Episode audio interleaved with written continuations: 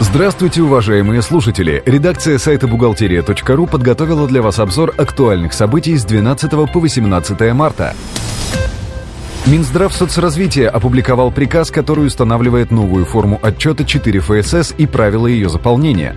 С момента опубликования проекта прошло чуть больше месяца. Новая форма сдается до 15 апреля. У бухгалтеров есть время подготовиться. Скачать новую форму 4 ФСС и правила ее заполнения можно на сайте бухгалтерия.ру.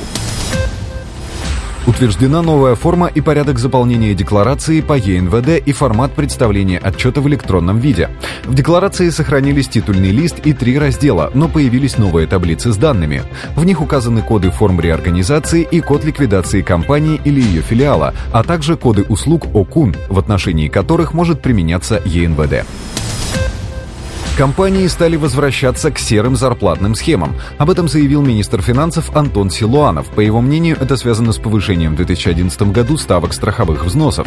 Ситуацию наглядно отражает сокращение поступлений НДФЛ. По этой причине Минфин и Минэкономразвития отказались повышать налоги, потому что фискальная нагрузка на бизнес и так велика. До 1 ноября 2012 года необходимо уплатить налог на имущество физических лиц за 2011 год.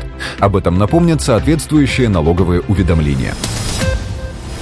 Итоговый вариант законопроекта о контроле расходов госслужащих представил президент Дмитрий Медведев.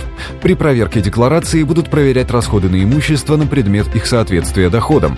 Тем госслужащим, которые не смогут внятно объяснить, на какие деньги были куплены квартиры, транспортные средства или акции, не грозят уголовная ответственность или штрафы. У них просто будут отбирать эту собственность. Минфин планирует ввести ограничения на расчеты наличными. Крупные покупки должны совершаться в электронной форме, однако лимит пока не определен. Зарплата также должна выдаваться безналичным способом. Эти меры вызваны большим объемом бумажных денег, из чего около 40% экономики остаются неподконтрольными.